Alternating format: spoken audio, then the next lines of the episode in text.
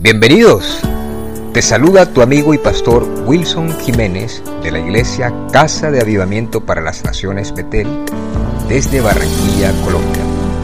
Te invito a que estés atento a este mensaje que traerá palabra de Dios para tu vida.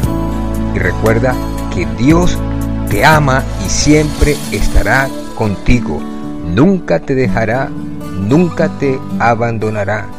Dios te bendiga. Nahum capítulo 1, versículo 13.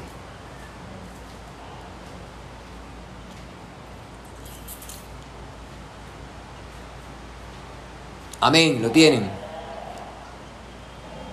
Amén. Amén. Gloria al Señor.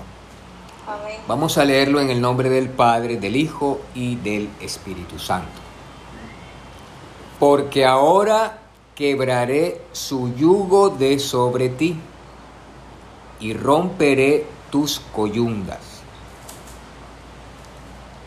Padre, en esta hora, Señor, yo pongo mi vida delante de ti, que el poder de tu Espíritu Santo traiga las palabras que tú quieres que hablen esta mañana, para beneficio, Señor, de mi vida y de mis hermanos que van a escuchar esta palabra.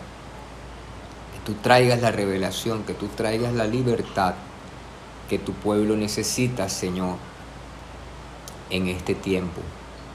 Gracias Dios. Atamos toda fuerza del diablo, todo espíritu de muerte, de accidente, de robo, de atraco, Señor, de conjuros satánicos, de palabras maldicientes. Señor, atamos todas esas fuerzas y declaramos, Señor, que el mover de tu Espíritu Santo es quien trae gloria a Jesucristo en esta mañana. En el nombre de Jesús, amén, amén y amén. Dios quiere siempre traer a nuestras vidas libertad. Dios quiere que cualquier opresión, cualquier circunstancia, cualquier tipo de enfermedad física, espiritual, material, Dios quiere traer liberación, Dios quiere traer victoria. Y vamos a analizar un poco hoy, eh, de pronto por qué no obtenemos esa victoria que Dios quiere que tengamos en cualquier área de nuestras vidas. Pero es voluntad de Dios quebrar el yugo que hay sobre nosotros y romper toda coyunda. Dice la Biblia que cuando nosotros estamos sin Cristo, cuando nosotros estamos en pecado, hay un yugo que espiritualmente se posa sobre las personas. Y dice que Dios nos saca de ese yugo. Dice la palabra que de esas tinieblas Dios nos saca a su luz admirable. Dice que de una cantera, así como de una cantera donde hay piedras, así Dios nos saca de esa cantera para hacernos piedras preciosas en Cristo Jesús. Pero ese proceso solo viene por la intervención del Espíritu Santo. Y hay un yugo terrible que Satanás pone sobre las vidas y que hay personas que nunca conocen al Señor y que se van al infierno nunca experimentando la libertad. Porque hay un yugo que está sobre las personas, pero también dentro de las personas hay ataduras. Entonces en este versículo está mostrando que ambas el Señor quiere traer libertad. En una dice, quebraré su yugo de sobre ti, el yugo de Satanás, Y dice también que romperá tus ataduras, tus coyundas. Entonces, uno es externo, que utiliza el enemigo para oprimir, que utiliza el enemigo para entristecer, que utiliza el enemigo para enfermar, que utiliza el enemigo para empobrecer, para que haya escasez, para que haya muerte, para que haya destrucción. Un yugo.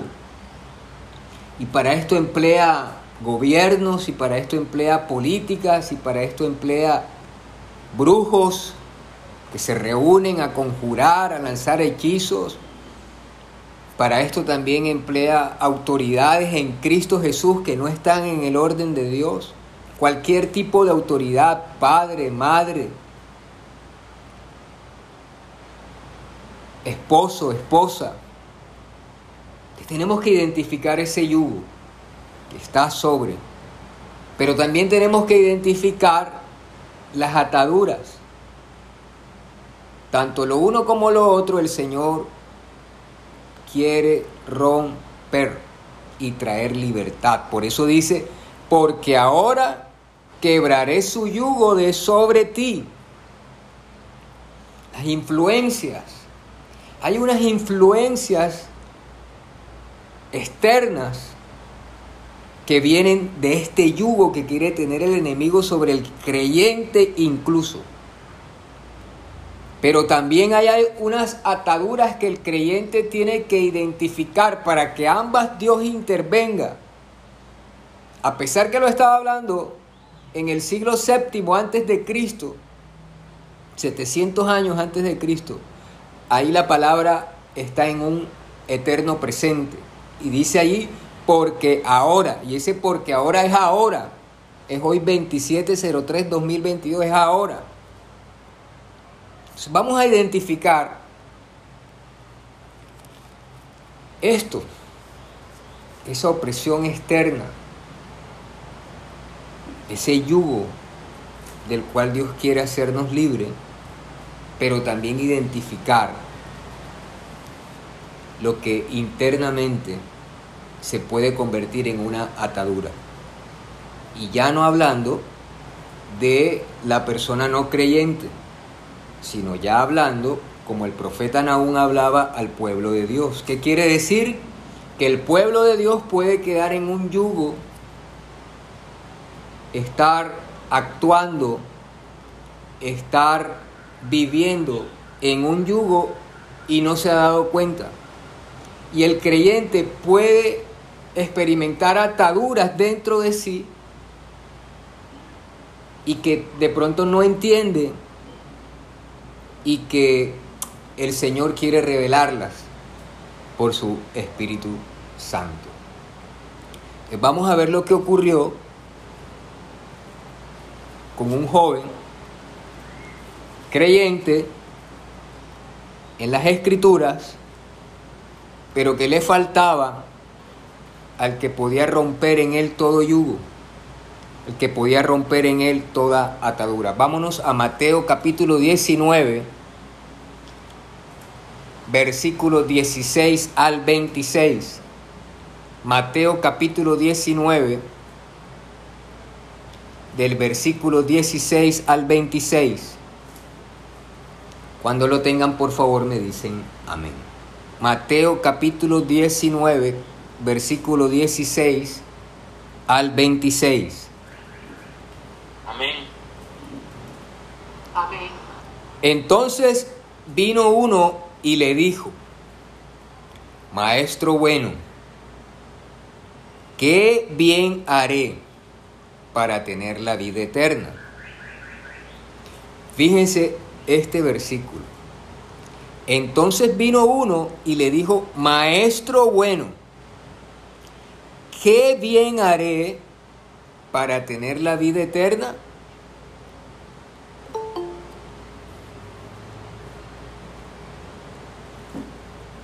Estamos en Mateo capítulo 19, versículo 16. Mateo capítulo 19, versículo 16. Fíjense ustedes que el Espíritu Santo está mostrando lo que le ocurrió a un joven que identificaba a Jesús como un maestro bueno y que le hace una pregunta porque entiende que hay vida eterna, porque entiende que hay una salvación, porque entiende que hay un mundo espiritual que no perece cuando el cuerpo perece, sino que hay un mundo espiritual que en este mundo espiritual hay una verdad que es la vida eterna. Si nosotros reflexionamos hoy, si nosotros reflexionamos hoy en esto que está diciendo este muchacho, estamos en Mateo capítulo 19, versículo 16. Ustedes saben que hay vida eterna. Sé yo, soy consciente que hay vida eterna. Entonces, este joven está identificando a Jesús como un maestro bueno. Y tiene una cuestión y tiene una pregunta que está inquietando su corazón. Y que él entiende que porque Jesús es un maestro bueno, le puede dar respuesta a eso que está inquietando su corazón. Pero no le dice al Señor, Señor, sino que los ve sencillamente como un maestro bueno, como quizás veía Nicodemo, que era un doctor en la palabra, doctor en teología, como puede ver una persona que maneja las escrituras y tiene conocimiento de Dios. Pero no tenía la revelación de que con quien hablaba era el Hijo de Dios, era el Señor. Pero le hace una pregunta importantísima.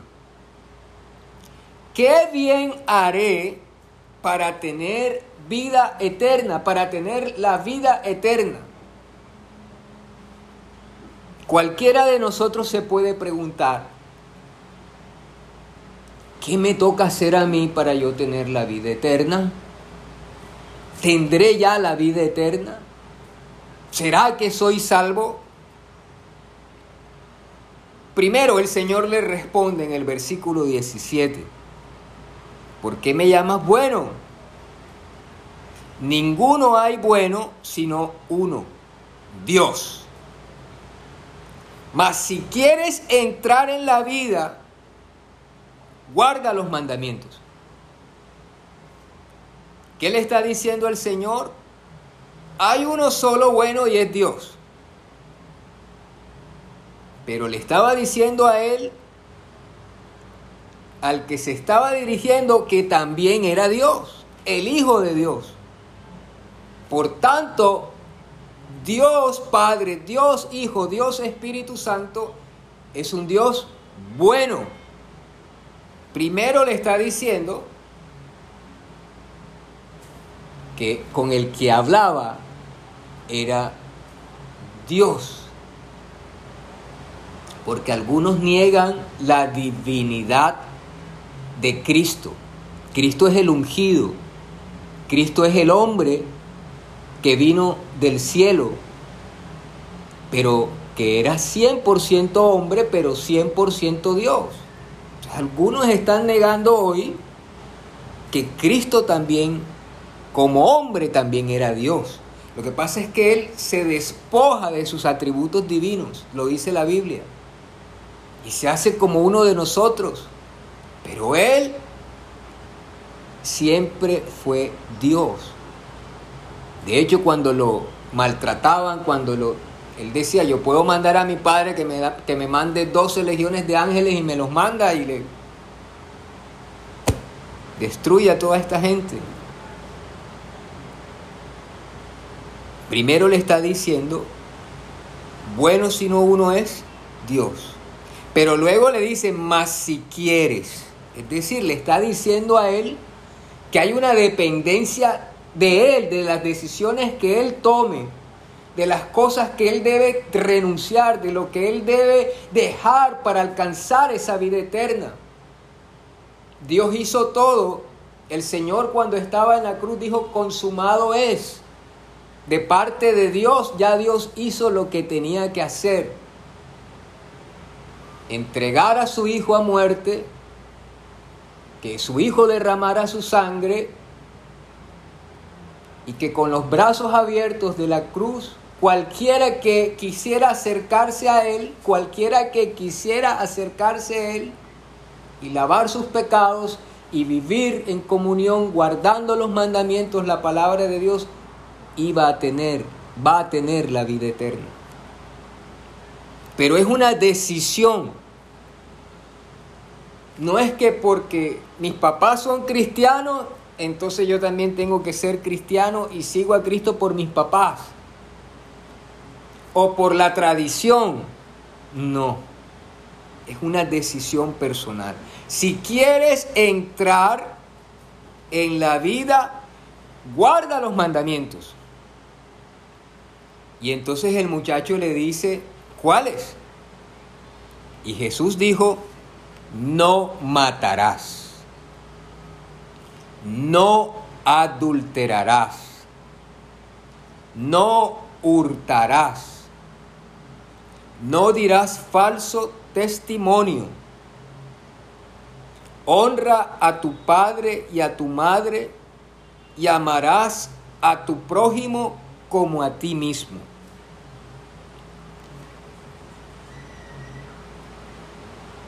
Dice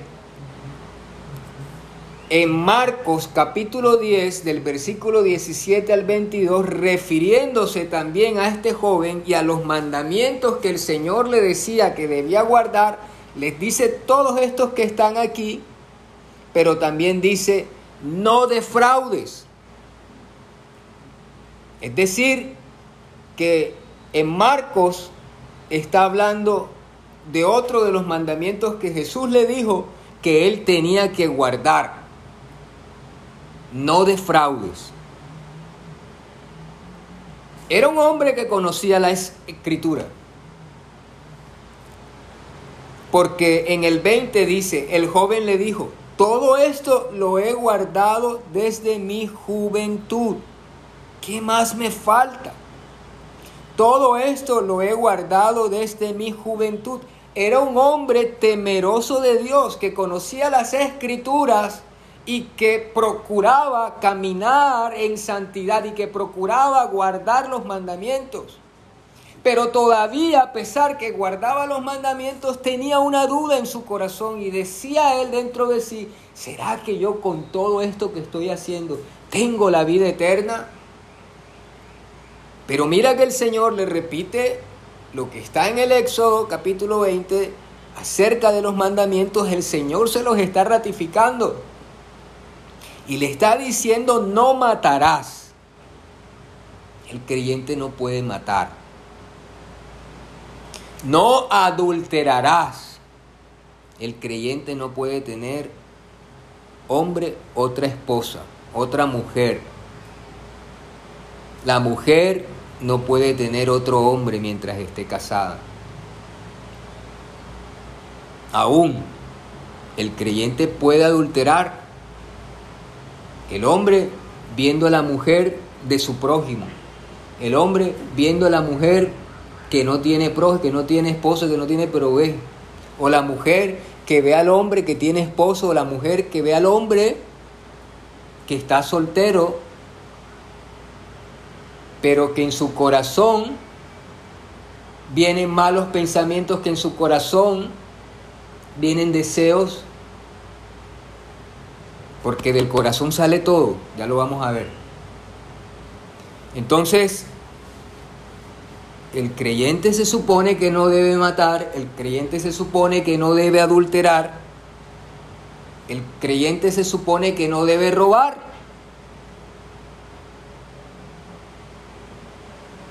Se supone que el creyente no debe robar. Y también dice, no dirás falso testimonio. Esto de decir malos testimonios, falsos, falsos, falsos testimonios, de repetir algo que no nos consta de alguien, se convierte como en una calumnia, se convierte en un terrible pecado.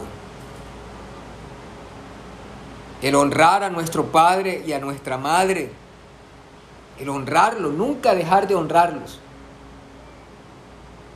Y amar a nuestro prójimo como a nosotros mismos. ¿Quién es el prójimo? Ahí lo van a leer más adelante. El Señor refiriéndose al prójimo habla del buen samaritano. ¿Y quién era el verdadero prójimo?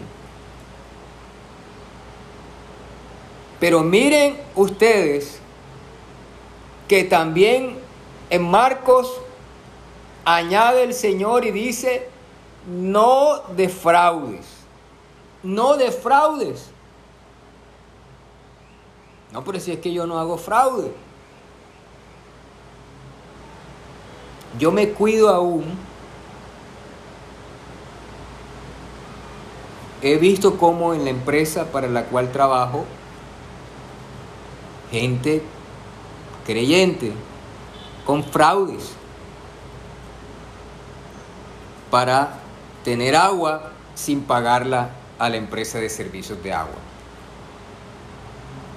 En el medidor le ponen un imán, aunque los nuevos ya no, ya no les afecta esto, pero eso es defraudar. Defraudar es llevar libros financieros que dicen una cosa contraria a los verdaderos movimientos que hay, eso es defraudar. Todo lo que no sea lícito es fraude.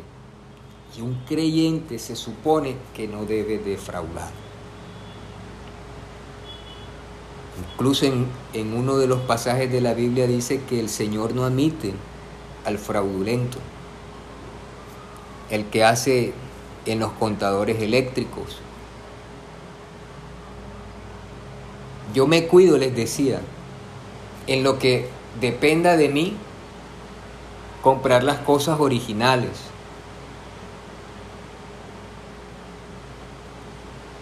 Que, eh, ¿Cómo es que dicen? Hay una palabra ahí que no recuerdo ahora.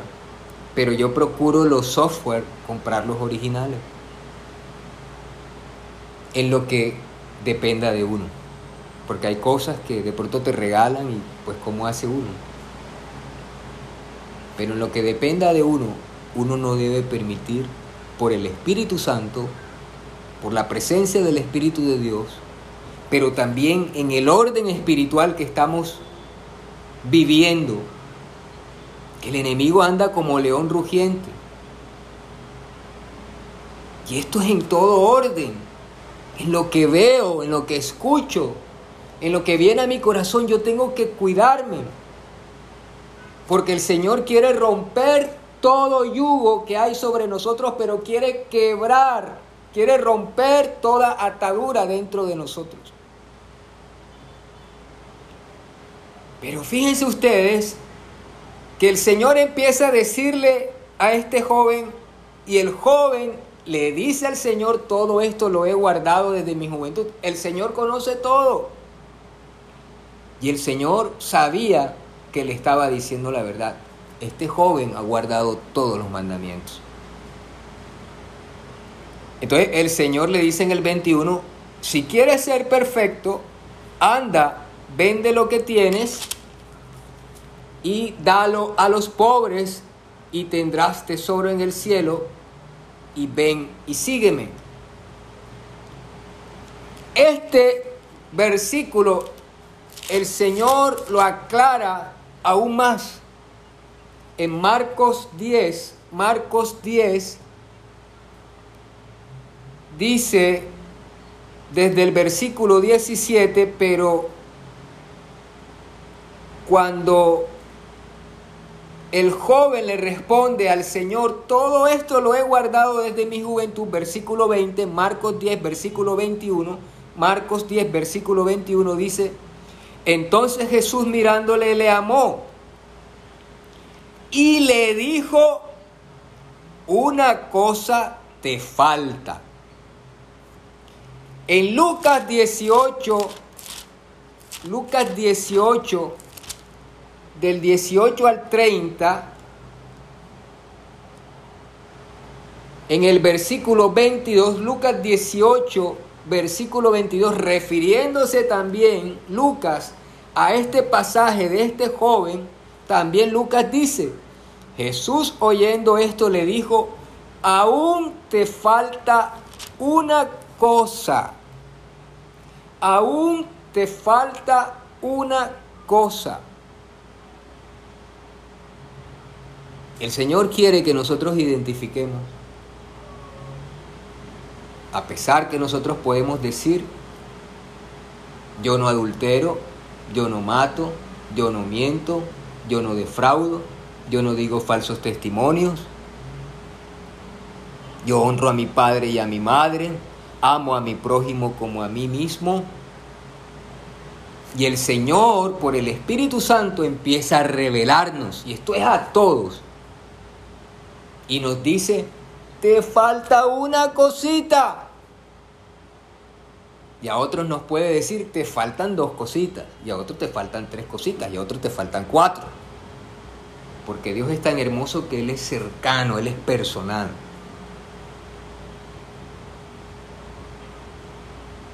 Y al joven el Señor identificaba que le faltaba una cosita.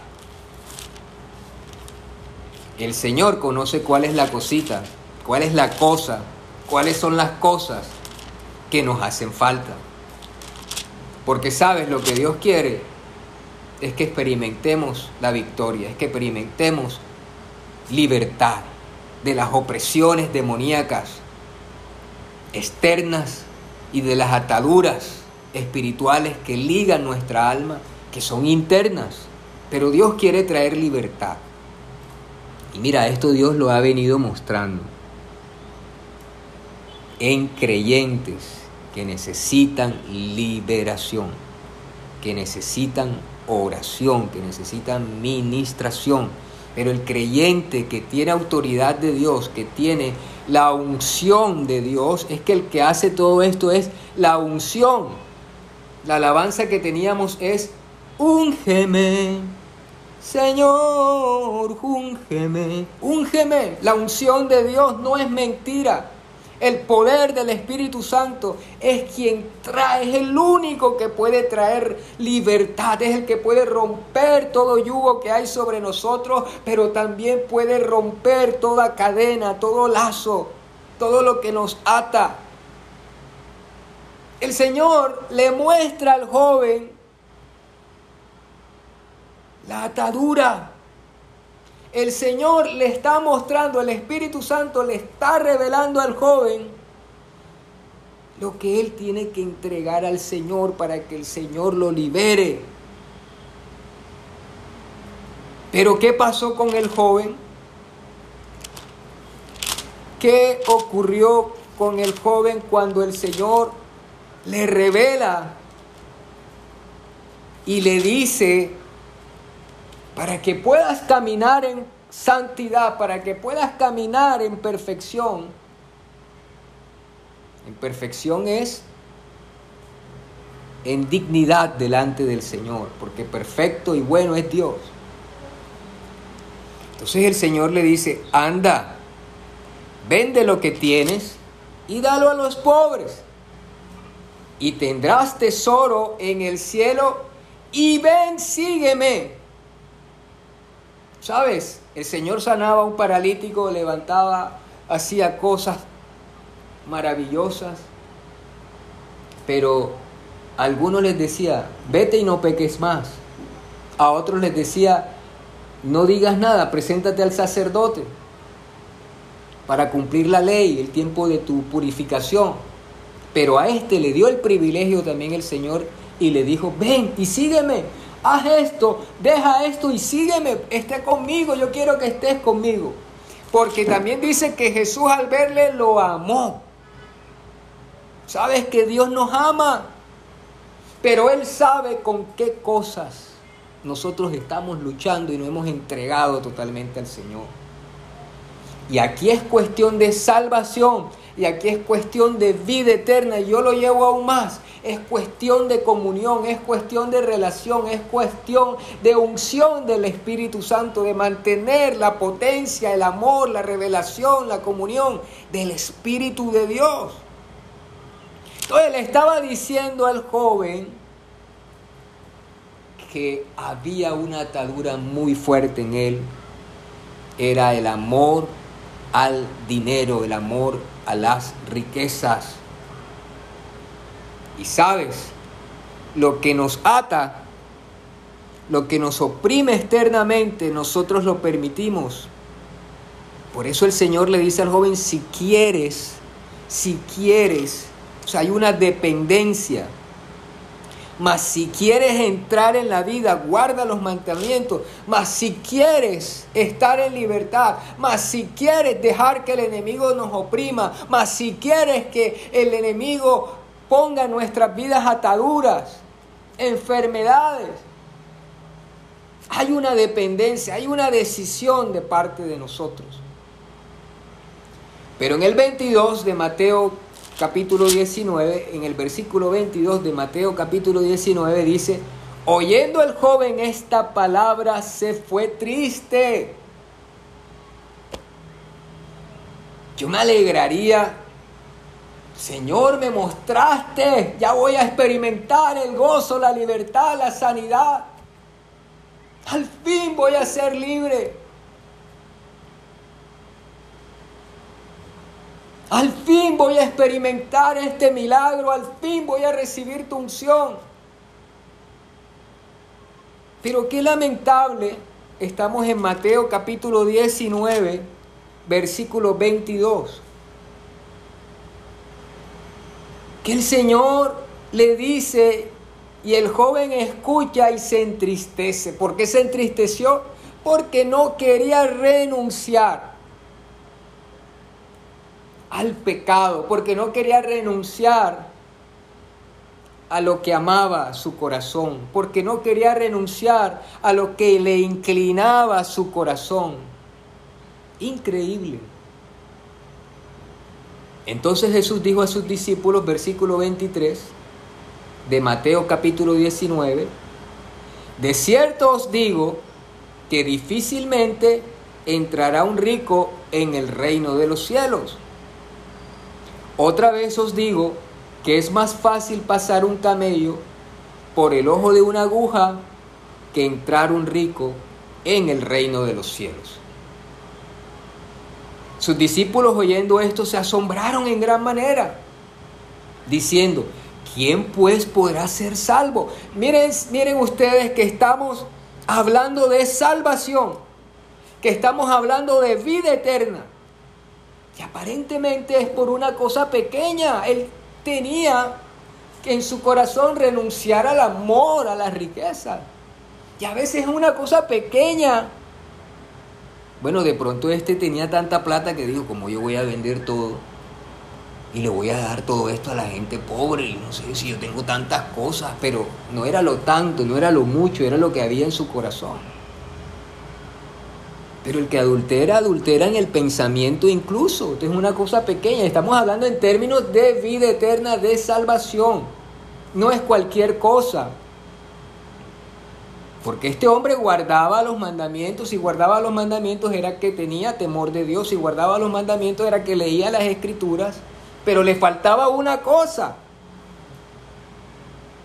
Entonces a veces el creyente, incluyéndome, podemos nosotros estar creyendo que ya cumplimos todo, ya somos salvos, Cristo viene y me voy, me muero y me voy para el cielo y resulta que podemos por esa cosa que nos falta estar incluso no en salvación, no en vida eterna, sino en condenación. Y si viene Cristo con eso que no hemos renunciado, que no hemos dejado, nos quedamos. Entonces el Señor le dice que es difícil, es difícil que entre un rico en el reino de los cielos. Pero el Señor también aclara que es el amor al dinero. Porque si Dios te trae bendición y te da empresas y te da aviones privados y te da lo que Él quiera, porque dice que Él nos da la habilidad de hacer riquezas y Dios quiere que su pueblo sea prosperado. O sea, no es el dinero malo. No, es un, es un instrumento que Dios usa también, el dinero. Sino es el amor a las riquezas, es el amor al dinero. Es el amor a la lujuria, es el amor a lo perverso, es amor al adulterio, es amor al pecado, es amor a eso que nos separa en términos de salvación. Y vamos a ver lo que también ocurrió con una persona que, que también la Biblia describe, que la Biblia describe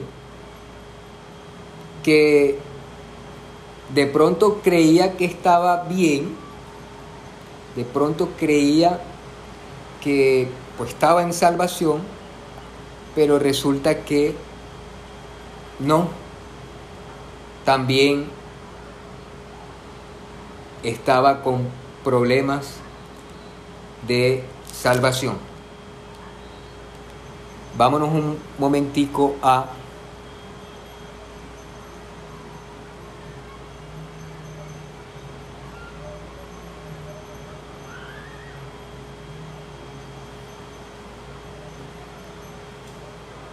hay del mundo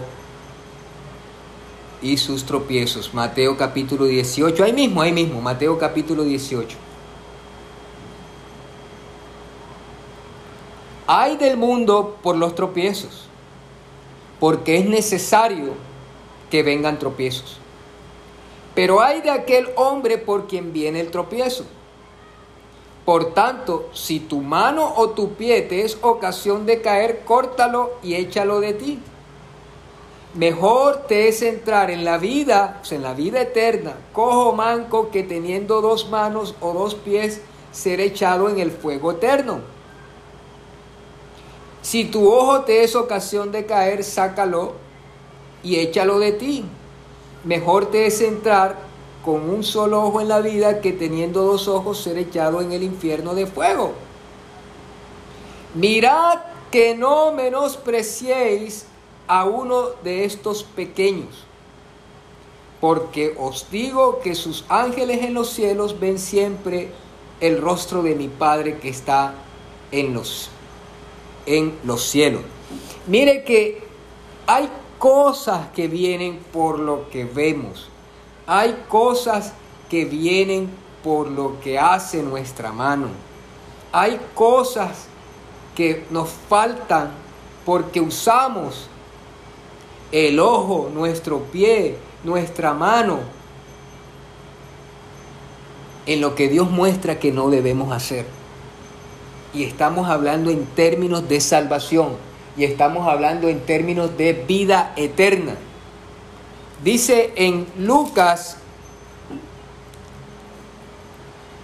Lucas 19, también estábamos leyendo Lucas 18, ahora vámonos a Lucas 18, perdón.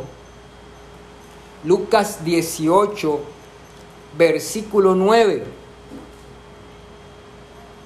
A unos que confiaban en sí mismos como justos, y menospreciaban a los otros, dijo esta parábola. Si están leyendo Lucas capítulo 18, versículo 9. Amén. A unos que confiaban, a unos que confiaban en sí mismos como que como justos. Y ese es a veces la cosa que nos falta para heredar la vida eterna y que el Espíritu revela. Que nos creemos justos y menospreciamos a otros y no amamos a nuestro prójimo como a nosotros mismos. Y dice, dos hombres subieron al templo a orar. Uno era fariseo y el otro publicano. El fariseo puesto en pie oraba consigo mismo de esta manera. Oraba consigo mismo. Dios no lo estaba escuchando, por eso oraba consigo mismo. Dios, te doy gracias porque no soy como los otros hombres, ladrones, injustos, adúlteros, ni aun como este publicano. Ayuno dos veces a la semana, doy diezmos de todo lo que gano él también decía, yo no robo, yo no yo, yo diezmo.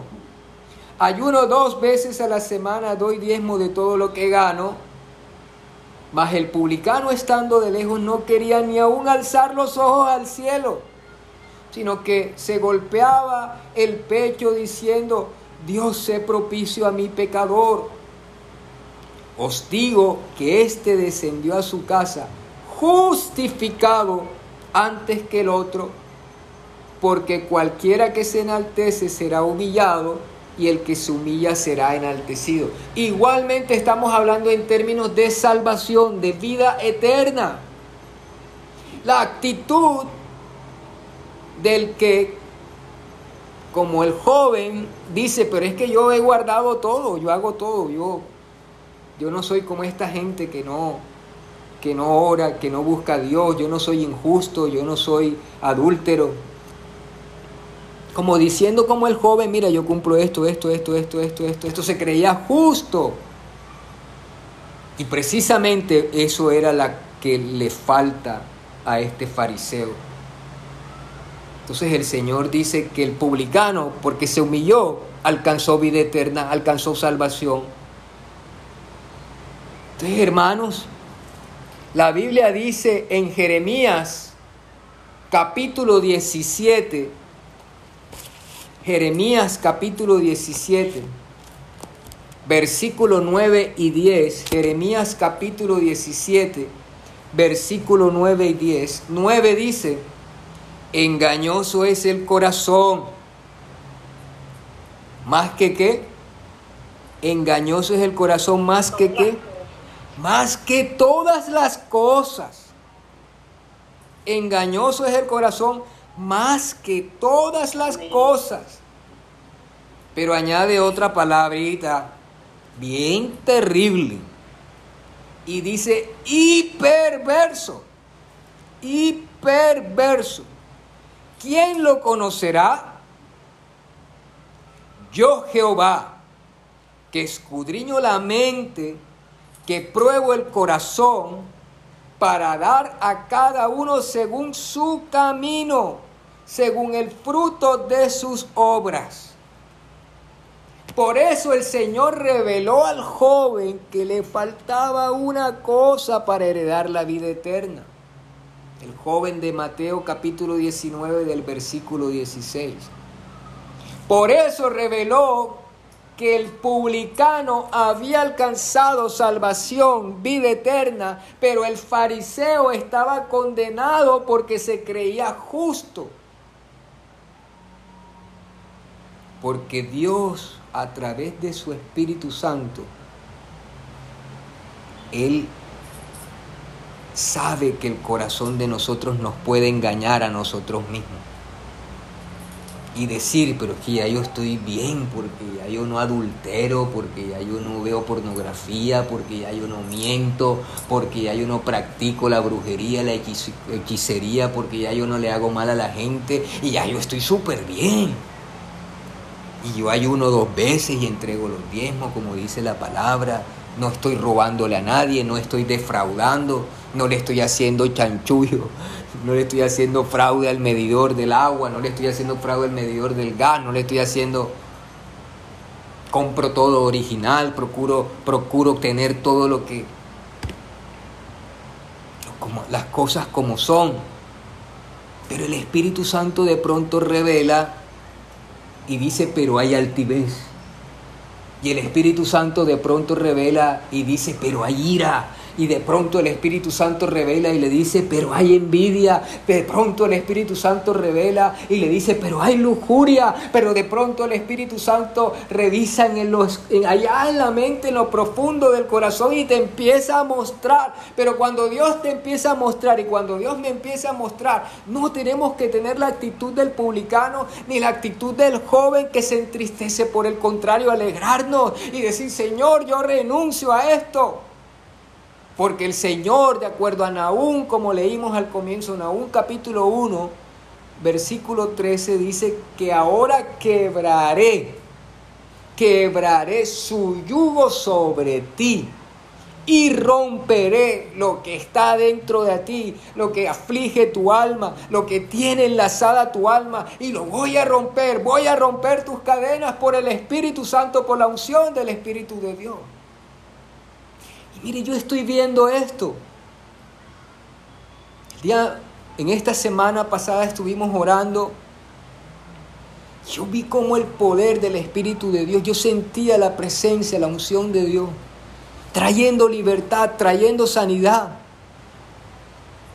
Pero también Dios mostrando y revelando que hay cosas en el pueblo, en el pueblo del Señor, en creyentes, que Dios quiere traer libertad, pero que depende de nosotros. El Señor le dijo al muchacho, le dijo, si quieres entrar en la vida, si quieres, hay una dependencia de nosotros. ¿Cuántos quieren ser libres de la opresión del diablo? ¿Cuántos quieren ser libres de una enfermedad? ¿Cuántos quieren ser libres? Es fácil. Miren que el publicano se humilló, Señor, yo reconozco. ¿Qué pecado? Sé propicio a mi pecado. Y dice que vino salvación para él. Tristemente, el joven se perdió.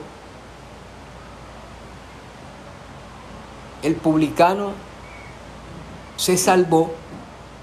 El fariseo se perdió pero la voluntad de Dios es que Él quiere romper todo yugo que hay sobre ti y romper toda cadena que hay sobre ti. Lo dice la Biblia en Nahum capítulo 1 versículo 13. Y eso nos mete a todos. Y yo quiero vivir mi vida en libertad. Y yo quiero vivir en mi, mi vida sin la opresión del maligno. Yo quiero vivir mi vida sin ninguna cadena que enlace mi alma. Yo quiero vivir mi vida que parta de este mundo me vaya con el Señor y si viene el Señor me lleve con Él. Igual para mi familia, igual para ustedes. Es la posición en la cual nos quiere ver Dios. El Señor se entristeció. Quiero que lo leamos de nuevo. Dice que el Señor se entristeció en el en 19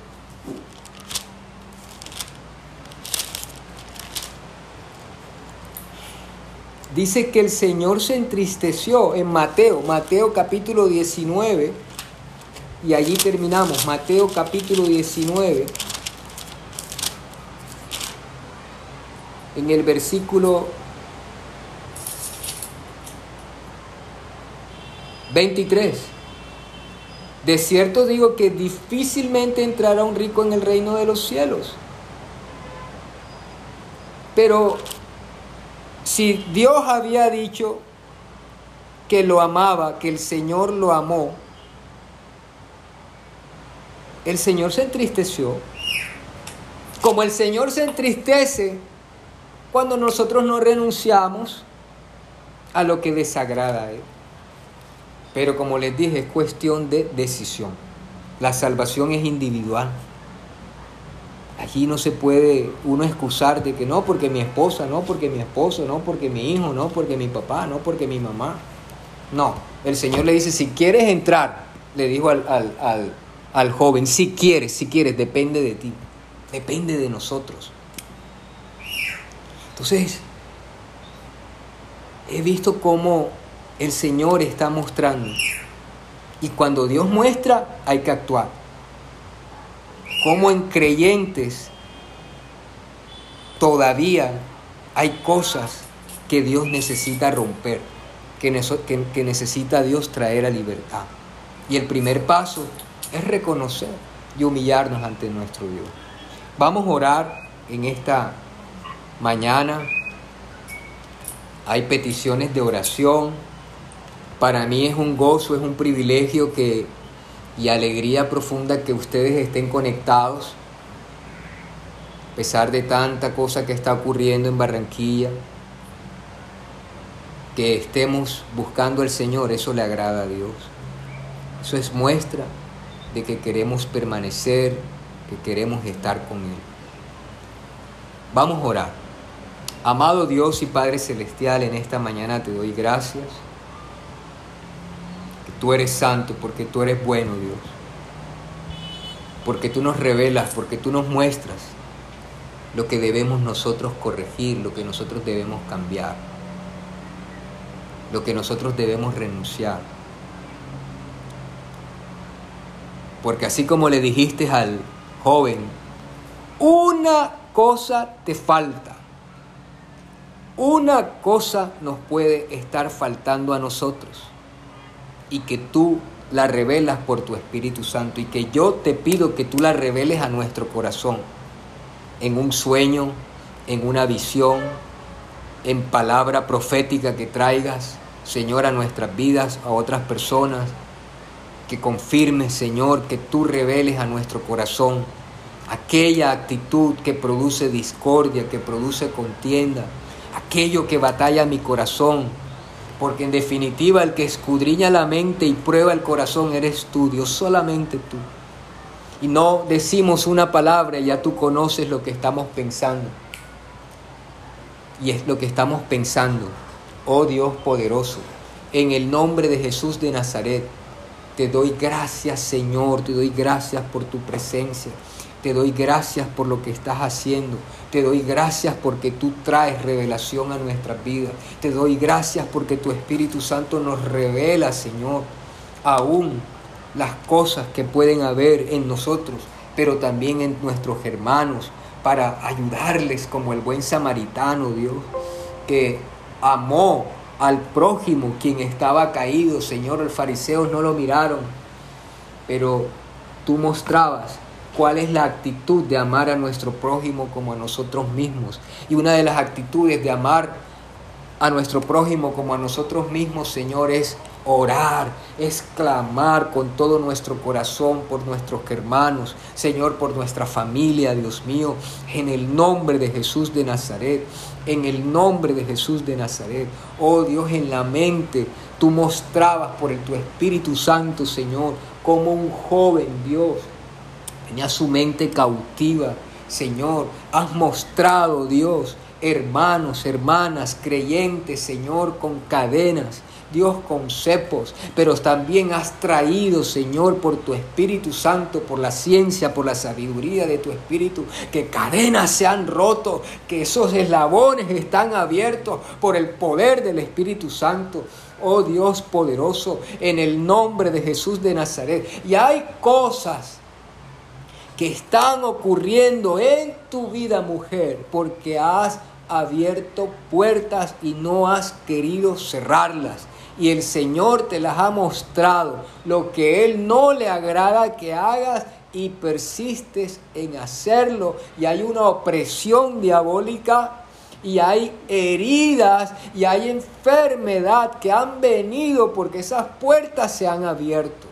En el nombre de Jesús de Nazaret, Padre de Gloria, Señor, que en esta mañana, como ese publicano, Señor, sé propicio a mi pecado. Nos arrepentimos de nuestros pecados, Señor, de lo que hay en nuestro corazón, a esa tendencia, Señor, de lo que hacemos, como decía allí tu palabra. Señor, si tu ojo te es ocasión de caer, si tu mano te es ocasión de caer, si tu cuerpo te es ocasión de caer, si tu corazón te es ocasión de caer, si tus pensamientos es ocasión de caer, Señor, renunciamos, pedimos perdón, Dios, que la sangre tuya que derramaste en la cruz del Calvario limpie nuestras conciencias, porque hay, hay conciencias que el enemigo lacera, que el enemigo trae dardos allí porque aún no te quieres perdonar en el nombre de Jesús, pero la sangre de Cristo lava nuestras conciencias,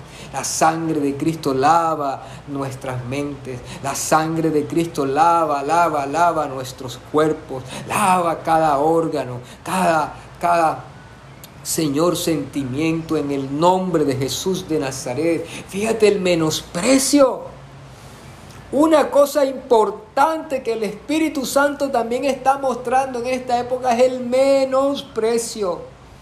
El creernos más y despreciar a otros cuando Dios a nosotros nos recuerda y nos dice, acuérdate de la cantera de donde te saqué, de cómo viniste a mis pies, de enfermo que estabas, de muertos en delitos y pecados.